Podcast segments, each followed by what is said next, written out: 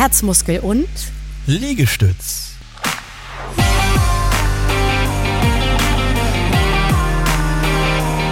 Kompakte Infos und Wissen to go in deinem Podcast für mehr Fitness, Gesundheit und Vitalität.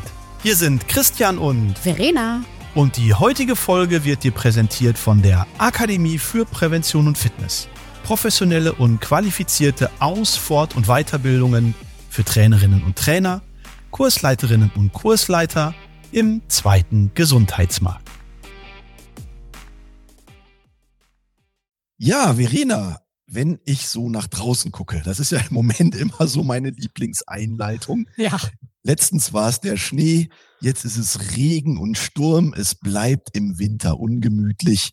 Und da gibt's halt für mich immer mehrere Alternativen, wie man seine Zeit verbringen kann. Entweder natürlich mit Sport, ja, das ist das eine, oder aber auch vielleicht mal mit einem Teechen und einem guten Buch auf der Couch. Oder, und da kommen wir dann zum heutigen Thema, oder aber mit einem schönen Gang in die Sauna und das vielleicht in Kombination mit einer Trainingseinheit vorher. Deswegen gucken wir heute mal drauf. Sauna und Sport, wie passt das zusammen?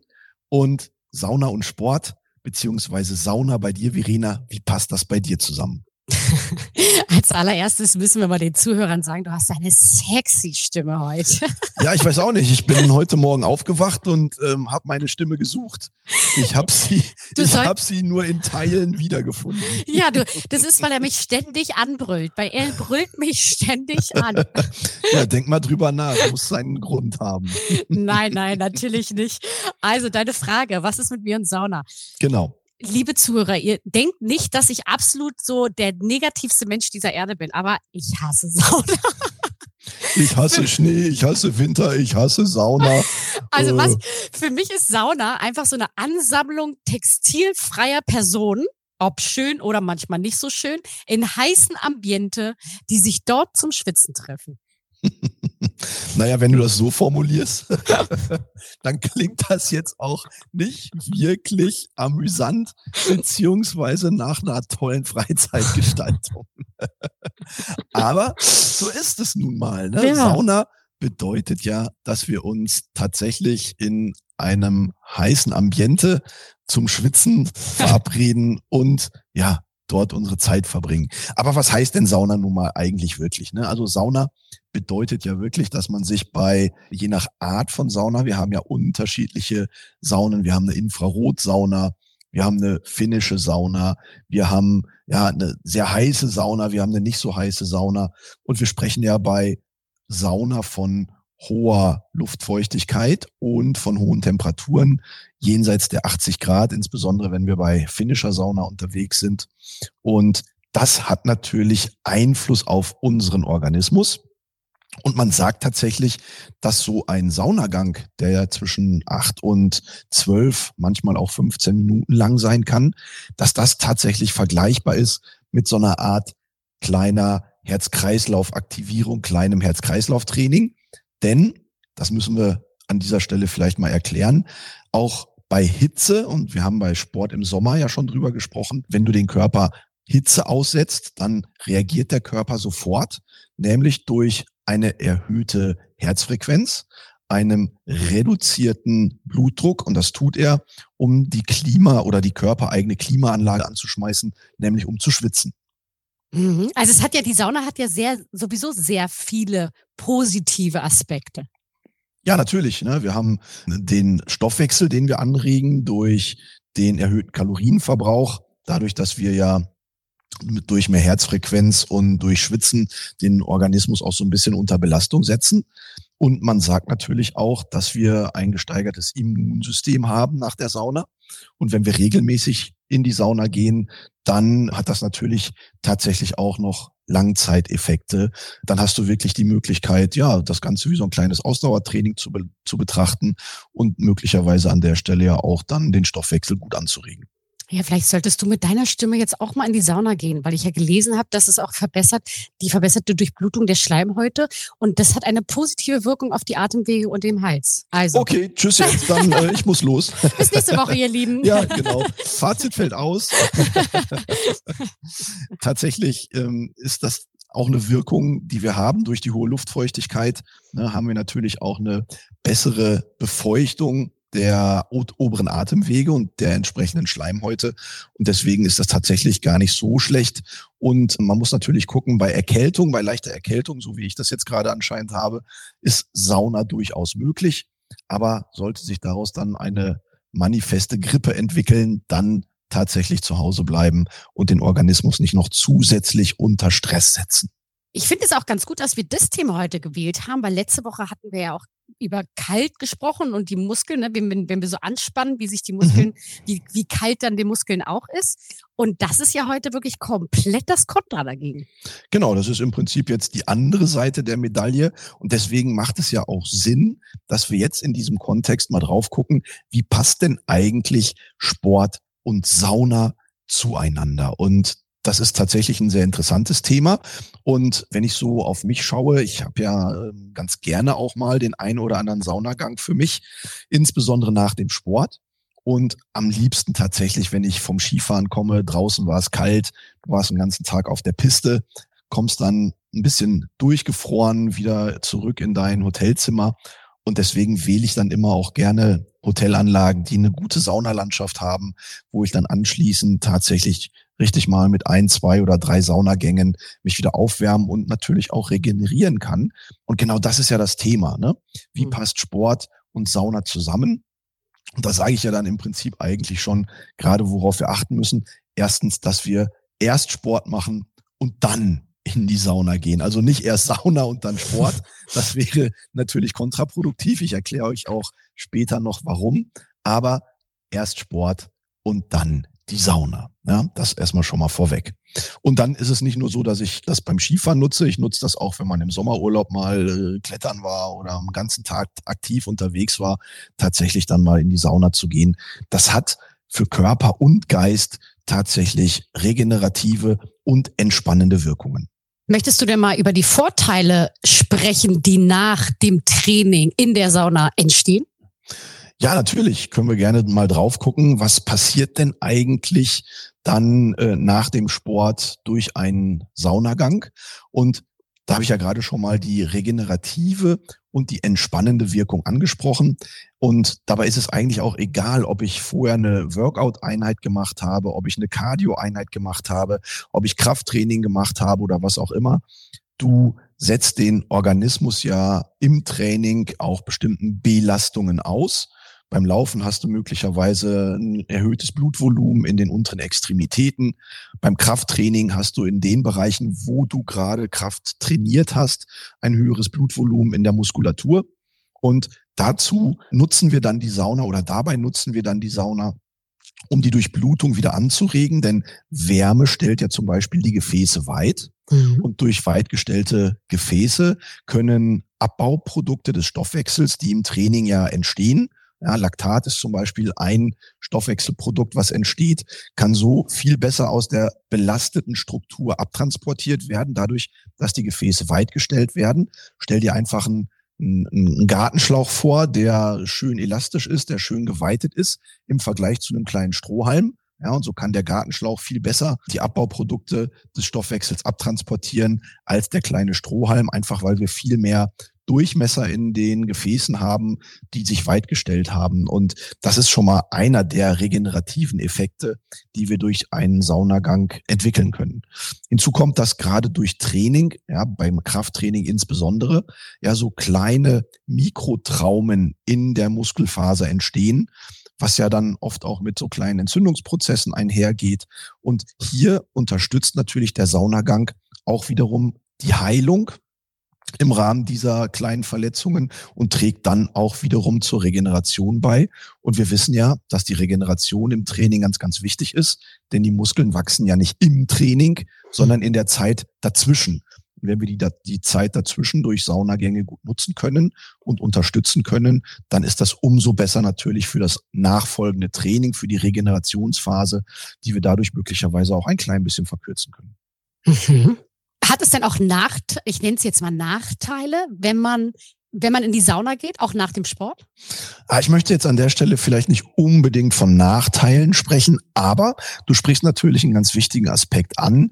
Wir müssen nach dem Training ein paar Dinge beachten, damit der Saunagang dann auch wirklich zu einem produktiven Teil der Regeneration wird und nicht ins Negative umkehrt. Also wichtig ist zum einen, dass wir nicht direkt nach dem Training in die Sauna gehen, also quasi aus der Buchse springen, in die Sauna reinfliegen, sondern dass wir uns vielleicht 20 bis 30 Minuten ein bisschen Zeit nehmen.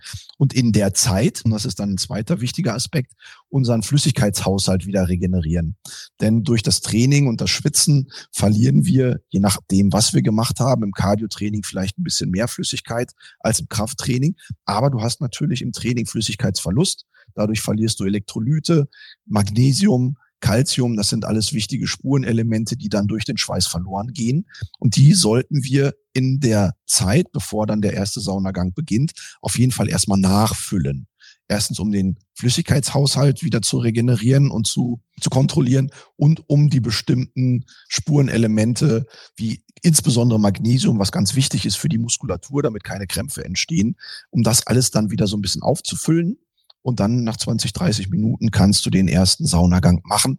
Hat auch den Vorteil, dass in der Zwischenzeit die Herzfrequenz sich wieder ein bisschen normalisiert, die Atemfrequenz ein bisschen normalisiert, der Blutdruck sich normalisiert, weil, und das ist einfach so, ein Saunagang ist tatsächlich fast wie eine Trainingsbelastung für unseren Organismus.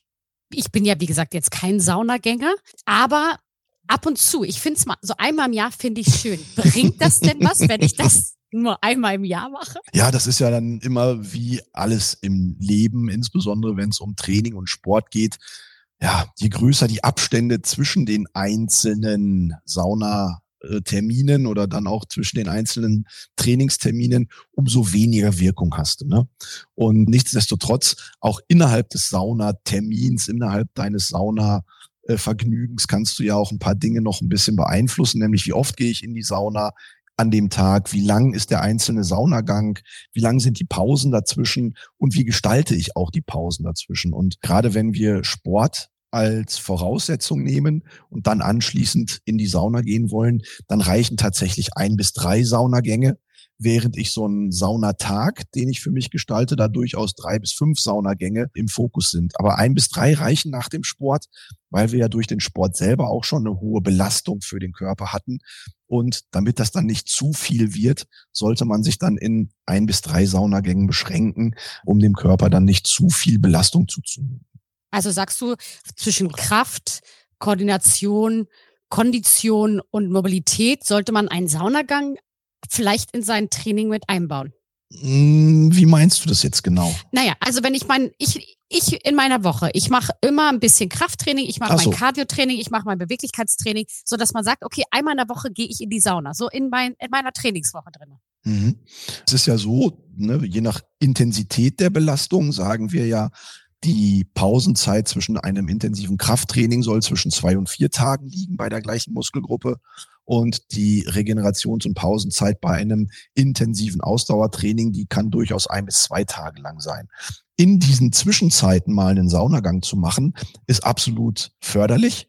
Aber wir reden ja hier auch davon, direkt im Anschluss an das Training in die Sauna zu gehen, weil zum Beispiel ja viele Fitnesseinrichtungen die Sauna direkt mit an Bord haben. Und dann kann ich das direkt mit nutzen da muss ich dann aber wirklich darauf achten, dass ich maximal ein bis drei Saunagänge mache, die im Durchschnitt so zwischen acht und zehn, vielleicht auch mal zwölf Minuten sind, eine 20-minütige Pause zwischen den Saunagängen beinhaltet. Und ganz, ganz wichtig, während ich an einem Saunatag durchaus nach der Sauna mal in so ein kaltes Tauchbecken springen kann, sollte ich das aber in Kombination mit einem vorgeschalteten Training absolut vermeiden, weil so ein Tauchbecken mit kaltem Wasser dann ja nochmal on top eine mhm. Kreislaufbelastung bedeutet. Und dann hast du dein Training, dann hast du deinen Saunagang und dann auch noch das Tauchbecken. Irgendwann bricht dann auch mal der stärkste, der stärkste Kreislauf zusammen. Und da sollte man auf jeden Fall drauf achten. Okay. Ja, dann kommen wir doch mal zum Coach Kunert Fazit der heutigen Folge.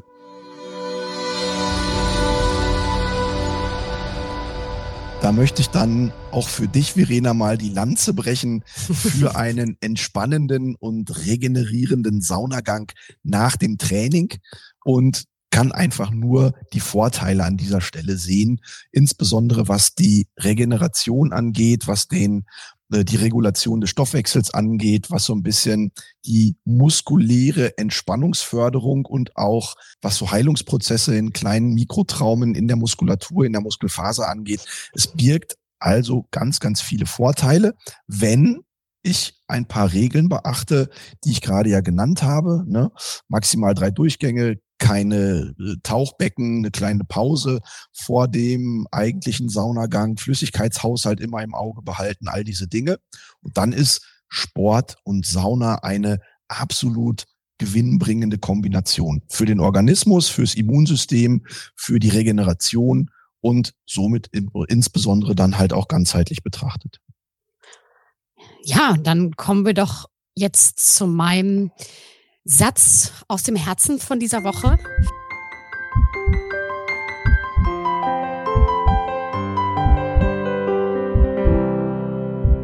Und es hat mal wieder etwas nicht mit Sport zu tun, Herr Kunert. Auch wenn ihr es sportlich vielleicht nicht einbauen möchtet wie ich, ich bin einfach kein Saunatyp. Ich bin auch kein Schneemensch, wie ihr wisst. Und ihr das vielleicht bist auch du nur. Nicht, du bist nicht der Yeti? und ihr euch vielleicht das trotzdem auch einmal oder zweimal im Jahr gönnen möchtet, dann genießt doch einfach mal die Tage in dieser molligen Wärme, in der Sauna, fühlt diese Geborgenheit und nehmt es vielleicht mal als so eure Me-Time. Kommt ein bisschen runter, genießt die Entspannung, springt danach bitte nicht in ein kaltes Becken. und ich würde sagen, das war's auch schon wieder die Woche, oder? Ja, und das kann ich auch absolut nur unterstreichen. So ein Saunatag ist für mich ja auch immer wie so ein kleiner Urlaubstag. Man nimmt sich so ein bisschen aus dem Alltag raus. Man hat nicht unbedingt mit Herausforderungen zu tun, die man im beruflichen Kontext irgendwie noch bewältigen muss, sondern man schaltet einfach ab, man nimmt sich ein bisschen was zu lesen mit, Me-Time, wie du schon sagst. Und von daher, ja, kann ich deinen Spruch aus dem Herzen heute einfach auch mal unterstreichen. Obwohl er nicht mit Sport zu tun hat. Auch wenn er nichts mit Sport zu tun Jetzt hat. Jetzt weiß ich übrigens, weil wenn du sagst, guck mal, ich gehe mal einen Tag in die Saunalandschaft, das ist also Urlaub für dich, während ich zu Hause sitze, ja? Ja. Kann man so sagen. Es ist dann Urlaub von dir. Also sollte ich nächste Woche heiser sein, wisst ihr, was passiert ist die Woche über? Nein, natürlich nicht. Och, Schatzi, ich wünsche dir auf jeden Fall mal gute Besserung für deine Stimme. Danke, danke, danke. Und dann hören wir uns hoffentlich mit einer ganz normalen Reibeisenstimme nächste Woche wieder, wenn es eine neue Folge gibt in unserem Podcast Herzmuskel und Liegestütz. Und bis dahin könnt ihr uns gerne Kommentare in den sozialen Medien hinterlassen.